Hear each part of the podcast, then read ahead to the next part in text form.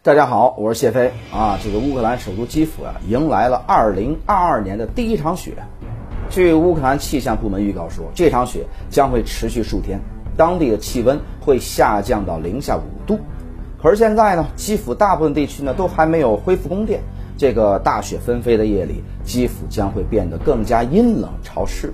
就在一周前，泽连斯基呢在法国市长协会会议上抱怨。说俄罗斯呢想通过打击乌克兰能源基础设施，让寒冷天气变成大规模杀伤性武器。但他说呢，乌克兰人不会屈服啊！只要北约和欧盟的成员国愿意给乌克兰提供具体的帮助啊，你比如说啊，这个欧盟送点发电机是吧？柴油、液化天然气，再送点应急服务机构和医疗机构需要的设备。总之，我泽连斯基要什么，你欧盟送什么就对了。过去几个月。我们一直都在说，今年冬天欧洲人民没了俄罗斯的廉价天然气，日子会比较难过。这个难过，并不是说的这个欧洲人会在冰天雪地里啊这个瑟瑟发抖，因为大部分欧洲国家的冬天还是比较暖和的。我们以德国为例，他们的纬度啊和我们的黑龙江省差不多，但是因为紧靠波罗的海，又有大西洋暖流带来的这个。温暖空气，所以往年冬天柏林的平均气温都在零度左右。只是说呢，他们为了节约能源，没办法像以前一样奢侈啊，到哪儿都能享受二十多度、三十度的暖气了。德国的《明运周刊》这两天写了一篇文章，标题就很有意思，叫《议会里的冰河世纪》。文章说了，因为政府舍不得开暖气，联邦议院里。室温降到了十八度左右，啊，一些年纪比较大的议员不得不这个，哎呀，全副武装，穿着羽绒服，啊，围着这个围巾上班去。即便这样，也得呢坐一会儿，啊，就得走一会儿，是吧？否则就会感冒。现在呢，德国的气温呢已经降到了二三度左右，室温有十八度，已经是开着暖气的效果了。看来德国人也没有大家想象中那么抗冻。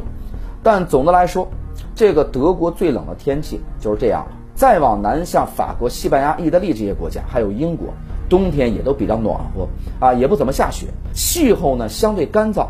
他们面对的能源危机更多的是工业层面的，不是这个民用。但是乌克兰这种东欧国家就不一样了。我查了查乌克兰过去五年的气候记录，每年的十二月和一月，乌克兰最低气温都超过零下十度。有些地区甚至接近零下二十度，这个温度虽说还不至于滴水成冰吧，但是刚烧开的热水拿到室外一泼就能变成一片冰雾。基辅大部分地区呢都还断水断电，这种气温下市民们该怎么过？肯定过不下去啊！这还不算俄罗斯有可能继续对基辅发起的导弹袭击。基辅方面呢提前给出的对策是跑路。十月。基辅市长克里奇科敦促三百万市民提前撤离。他说呀：“你们在乌克兰西部有亲戚的，哎，先去亲戚家；在国外有朋友的，就去投奔朋友。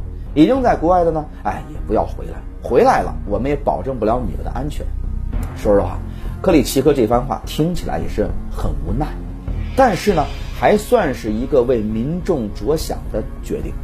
如果俄军又持续不断的轰炸这个基辅，那你又何必把这些人强行留下呢？对吧？但是泽连斯基他不这么认为，他必须要有观众啊，啊才能继续表演啊。如果平民你都撤走了，基辅成了前线，那他还拿什么理由去问欧盟要这发电机啊、柴油和液化气呢？之前呢，泽连斯基就搞出一个噱头，叫做无敌中心，对吧？能给市民提供啊电力、热水、暖气。还有通信和网络，哎，他还亲自宣传了好几条，说全乌克兰已经建好了四千多个，之后还会继续建。结果呢，这个无敌中心是什么样的呢？就是一些学校、医院之类的公共建筑，还有那防空洞改造的临时居民点，有的地儿呢还是搭了几个帐篷拿来凑数的。这种水平的无敌中心，会不会？变成俄军的打击目标啊！咱们先不提，单说一栋大楼，几个帐篷啊，能给多少人提供水电和供暖？基辅三百万人呐，要多少这种无敌中心才够用呢？现在泽连斯基也摊牌了，不装了，说啊，我这个无敌中心好像也没那么无敌。欧盟啊，你看要不要送我点什么呀？说我好加固一下。你看从这个事儿你就能看得出来，泽连斯基的戏就是这个，叫环环相扣，剧情衔接非常紧密，最终目的就是要钱。所以呢，基辅的市民不能走，得留下来陪他继续战斗。现在下过了一场雪了，泽连斯基想出一个留人的办法，拿这个克里奇科撒气。他说呢，基辅有超过六十万人断电，啊，部分区域停电超过三十个小时。他本人接到了很多的投诉，希望市场办公室做事儿能认真一点。您这话说的就很有意思了，是吧？一个市政府有多少行政能力去应对导弹空袭呢？泽连斯基躲在防空洞里倒是啥也不缺，怎么不见他出来呢？是吧？带队去修复电力设施呢？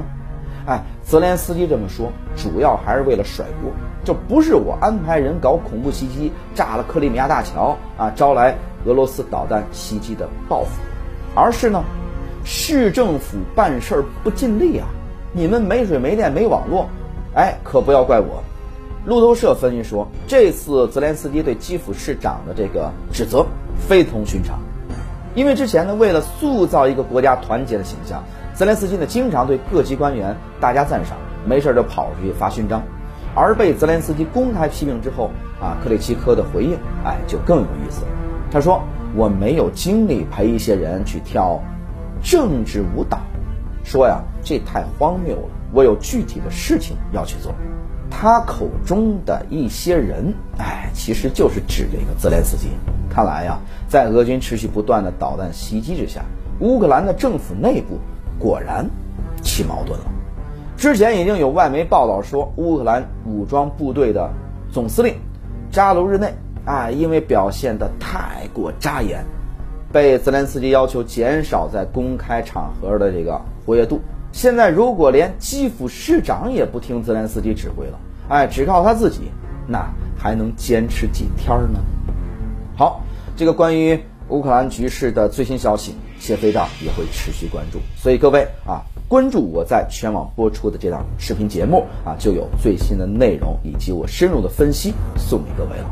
如果您认同我的观点，欢迎您点赞、留言、加关注，当然也欢迎您把我的内容转发出去，让更多的人看到。好了，今天就这样了，我们下次再见。